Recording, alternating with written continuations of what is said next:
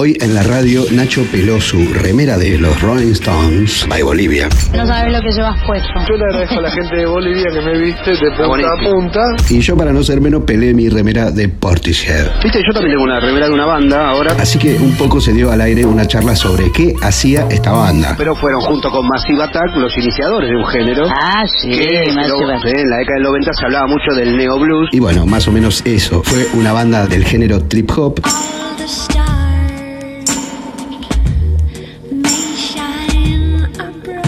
Sacó tres discos, un recopilatorio, un disco en vivo.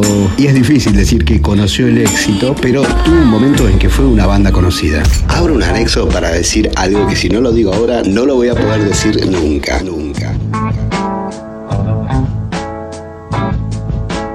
Siempre encontré algo de trip hop en los primeros discos de Box Day.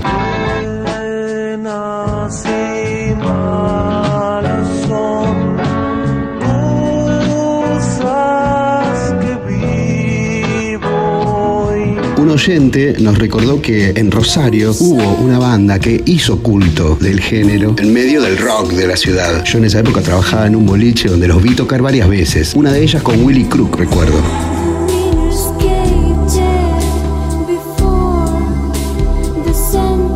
No digo que era fan, pero me gustaba mucho. Era una rareza escuchar una banda que hiciera trip hop en la ciudad de Rosario.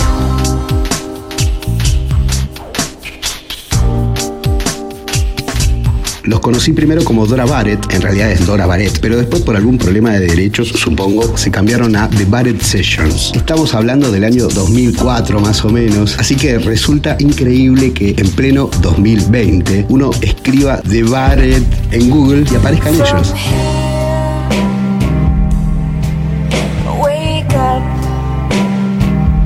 El trabajo, la producción, el cuidado de los dos discos que sacaron al día de hoy aún resulta admirable. ¿Y se pueden escuchar estos discos? Sí, se pueden escuchar. Están en YouTube, en la cuenta oficial de la banda.